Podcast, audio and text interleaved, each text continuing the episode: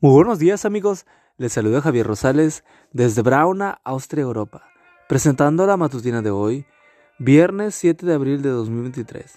La matutina de jóvenes ya por título, Él ha dado su palabra.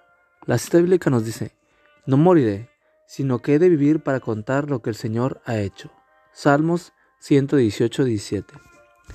Una de las costumbres de Marín, de Martín Lutero, consistía en escribir sus versículos favoritos en las paredes de los cuartos que usaba como estudio. De esta manera podía leerlos con facilidad y fortalecer su palabra y su fe en las promesas del Señor Jesucristo.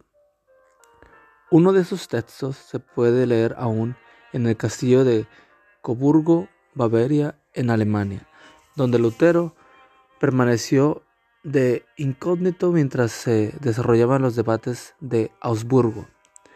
El cuarto donde se hospedó es hoy un museo y ahí se pueden leer varios de sus textos favoritos, entre ellos el Salmo 118, 17. No moriré, sino que he de vivir para contar lo que el Señor ha hecho. En momentos de duda y desaliento, cuando las sombras de la muerte parecían rodearlo, cuando su obra parecía condenada al fracaso, las palabras del Salmo 118 le recordaban la promesa de un caballero. Él ha dicho que viviré, escribió Lutero. Sea que me asalte la muerte, la desesperación o la duda, tengo su promesa de que viviré. ¿Tienes tú algún versículo bíblico favorito? Es muy probable que tengas varios. Esos textos bíblicos, especialmente los que contienen promesas, serán tu punto de apoyo en tus momentos de prueba. Yo tengo varios versículos favoritos. Uno de ellos es, mis ojos están puestos en ti.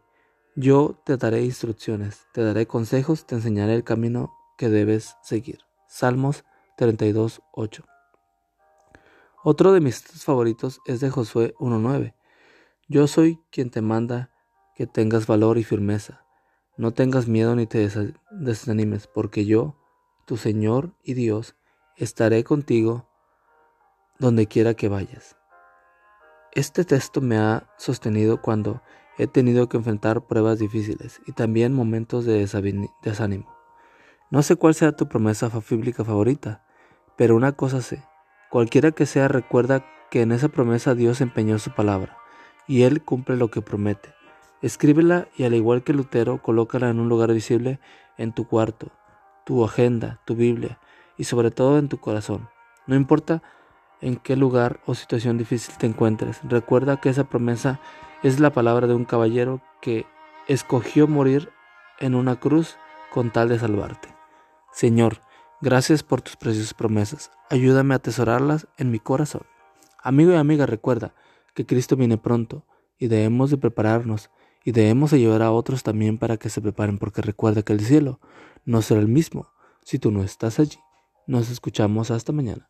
Hasta pronto.